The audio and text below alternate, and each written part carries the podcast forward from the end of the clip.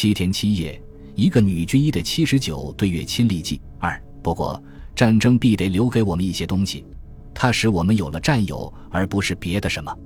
他们和你一起在黑夜出发，一起在紧张中赶赴战场，一起挖掩体，一起护着头听炮弹从头顶呼啸而过。年轻的士兵们一起用稚气的眼睛，突然间看到血的面孔，瞬间走过他们一生的残酷。一夜之间，从孩子变成大人，你说你能不记住他们和他们吗？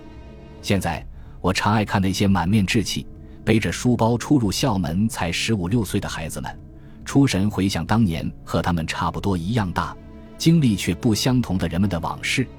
是的，你不会轻易忘掉他们。向华、仲庆兵，我的副班长；小李子、郑州兵，在坑道里只和我们待过一夜的男兵，记得他才十五岁。王立军来自丹东，我的好朋友，当时和我分在同一个手术组。小赵，北京兵，我的好朋友，当时跟其副院长当通气员。夏所长总爱把我们叫做娃娃。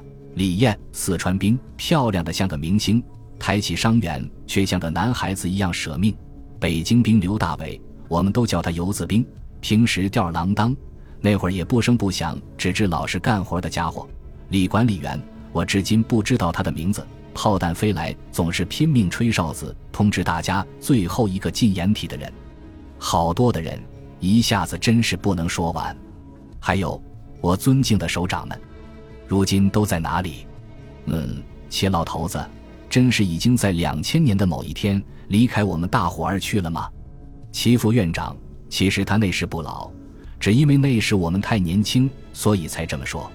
他中等身材，有一张极严肃。也极慈爱的面孔，就像影片《英雄儿女》中的王文清政委，令人起敬，让人感动。我一直想要我的爸爸就像王政委，他去的太早了，而我想去看他动作太迟了。即使是现在，他的年龄也不能算老，真的不太算老。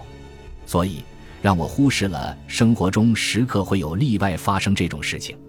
之所以首先想到他，是突然想起件让人发笑的事。这好像和要说的故事很不相称。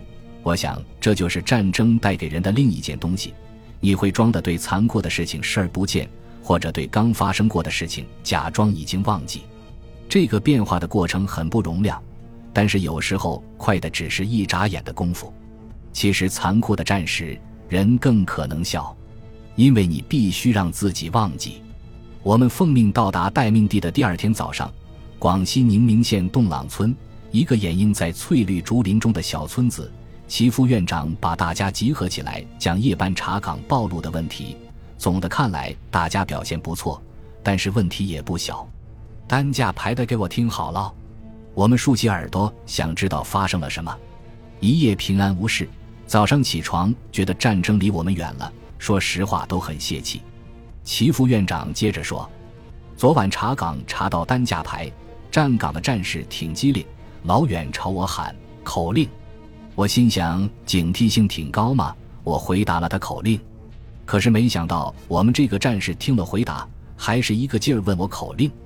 这倒不说，还哗啦一下拉开了枪栓。队伍一骚动，大家都捏了把汗。只听老头子说下去，我心想你小子怎么训练的？不过还得回答他口令呀。回答完了口令，我还特地对他说查岗。我是齐景臣，可是没想到啊，没想到，人家对我大喊一声，举起手来，轰一下，大家全笑了。老头不笑，接着和我们说：“我一听就火了，混蛋，把你们排长给我找来。”好多人都笑坏了。老院长还是不笑，举起巨大的电筒对我们晃。当时我气得用这个晃他的眼睛来着，呵呵，他最后还是笑了。二十多年了。我至今能看见他慈父一般的笑容。那天剩余的时间，全院上上下下都在训练如何传递口令，如何在黑暗中正确识别和使用口令。训练间歇，我们除了嘲笑那个过分紧张的战士，还为老院长后怕。人物简介：齐景臣，七七事变前参加革命，参加过抗美援朝战争，后随部队从东北调四川。于两千年病逝于四川绵阳市，河北人，标准军人风度，为人刚板直正，打仗敢为先，是我一生中最敬重的人之一。仅以上面的文字纪念他啊！希望他在天之灵能有所知。本集播放完毕，感谢您的收听，喜欢请订阅加关注，主页有更多精彩内容。